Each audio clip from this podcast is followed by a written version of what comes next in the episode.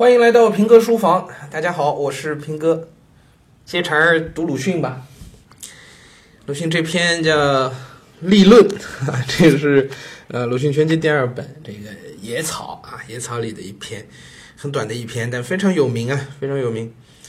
我梦见自己正在小学校的讲堂上预备作文，向老师请教立论的方法。立论就是我写一篇文章，这个中心如何确立，是吧？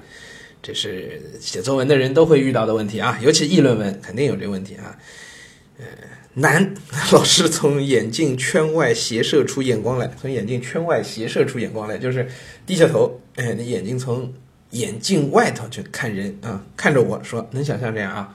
老学究是吧？啊，低着头这么看他一眼，看着我说啊，就说难，我告诉你一件事儿，一家人家生了一个男孩，阖家高兴透顶了。满月的时候抱出来给客人看，大概自然是想得一点好兆头。一个说：“这孩子将来要发财的。”他于是得到一番感谢。一个说：“这孩子将来要做官的。”他于是收回几句恭维。一个说：“这孩子将来是要死的。”他于是得到一顿大家合力的痛打。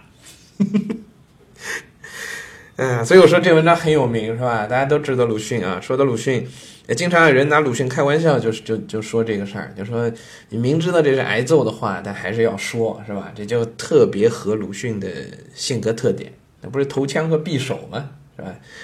鲁迅就是爱说实话啊。但是你知道，这世上最不愿被人听到的，往往就是实话，是吧？我们是该说鲁迅看不穿呢？还是该说我们不明白事理呢？我也不知道该怎么说。说要死的必然，说富贵的徐晃啊！这是老师刚才在跟我说的是一个故事，对吧？这里是老师的评价啊。老师说要死，要说要死，那这是必然的事儿，人嘛，早晚都得死。说富贵的那是虚晃，那这事儿多半是说谎，是吧？嗯，不论是富还是贵啊，但说谎的得好报，说必然的遭打。你，哈，他问学生，就是你想怎么地吧？你是想要说真话呢，还是想要说假话？你是想要挨打呢，还是要得好报？这两件事儿竟然是矛盾的。是 吧虽然我们一直都说，嗯，这个善恶有报。但似乎说谎未见得就是遭恶报，但是说肯定的事情、说必然的事情的人，竟然遭了打了。老师问学生：“你省略号，你准备怎么地？”我愿意既不晃人，也不遭打。那么老师，我得怎么说呢？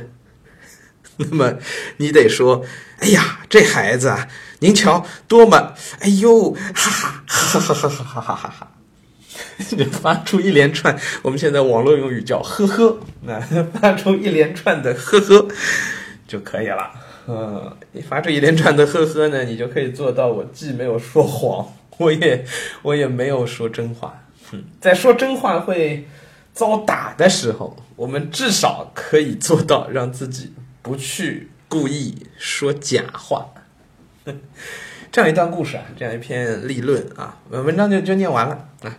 这样一篇文章在我们现在看来，似乎没有太多讨论的空间，似乎也不太应和我们的时代，我们现在的时代。但是，我觉得如果把这篇文章放到四十多年前，放到十年浩劫的那个年代去读的话，应该是特别让人有感慨的吧。是吧？什么话能说，什么话不能说啊？时代变了，但是鲁迅没有变。在鲁迅的年代，他会思考这样的问题，或者说他会遇到这样的问题。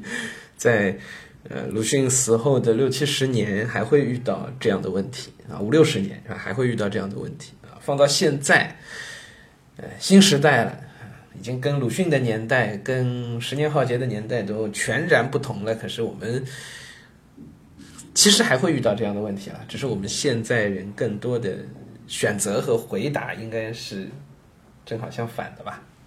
是吗？我不知道，每个人有自己的选择啊。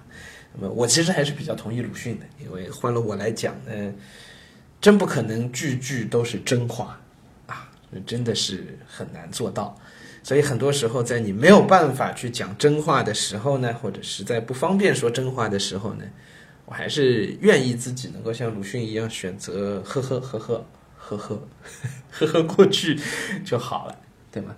因为你要真的什么事儿都去较这个真的话，虽然我很佩服这样的人，但是，哎，真要较真儿起来，自己也受不了，